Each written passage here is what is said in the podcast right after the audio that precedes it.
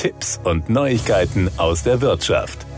Das von EU-Finanzkommissarin McGuinness vorgeschlagene EU-weite Provisionsverbot in der Finanzberatung ist erst einmal vom Tisch. Der Verbraucherschutzverein Bund der Versicherten e.V. BDV hält Provisionen nur für einen Teil des Problems und spricht sich dafür aus, bessere Rahmenbedingungen für eine unabhängige, ergebnisoffene Honorarberatung zu schaffen. Provisionen heizen den Vertrieb von ungeeigneten Produkten wie Lebensversicherungen zu Lasten von Verbraucherinnen und Verbrauchern an und verhindern eine bedarfsgerechte Altersvorsorge, sagt man beim BDV. Die Förderung von Lebensversicherungen, beispielsweise durch Steuerbegünstigungen, verschärfe die Situation.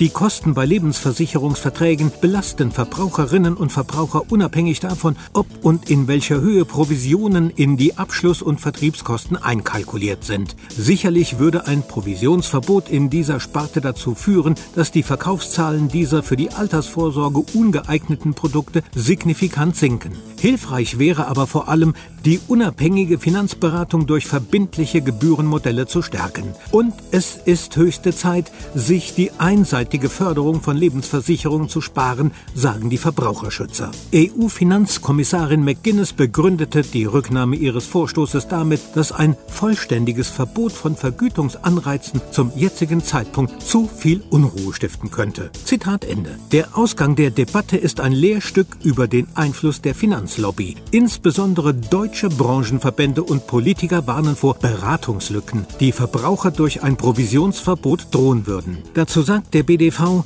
Defizite in der Altersvorsorgeberatung sind schon jetzt allgegenwärtig. Denn die vermeintliche Beratung zielt hierzulande zumeist schlicht auf einen Verkauf von unflexiblen und renditeschwachen, aber eben stark provisionierten Lebensversicherungsprodukten ab. Das kommt die Verbraucherinnen und Verbraucher teuer zu stehen. Die überwiegende Mehrzahl versicherungsgebundener Produkte ist im Ergebnis so renditeschwach, dass die Kundinnen und Kunden nicht einmal die eingebrachte Kaufkraft zurückbekommen und ein viel zu geringes Zusatzeinkommen im Alter erhalten. Die im Provisionsvertrieb bevorzugten Produkte nehmen Versicherten nicht nur zu viel Butter vom Brot, oftmals fehlt sogar ein Teil des Brotes, sagt Professor Hartmut Walz, Verhaltensökonom an der Hochschule Ludwigshafen und Mitglied des wissenschaftlichen Beirats des BDV.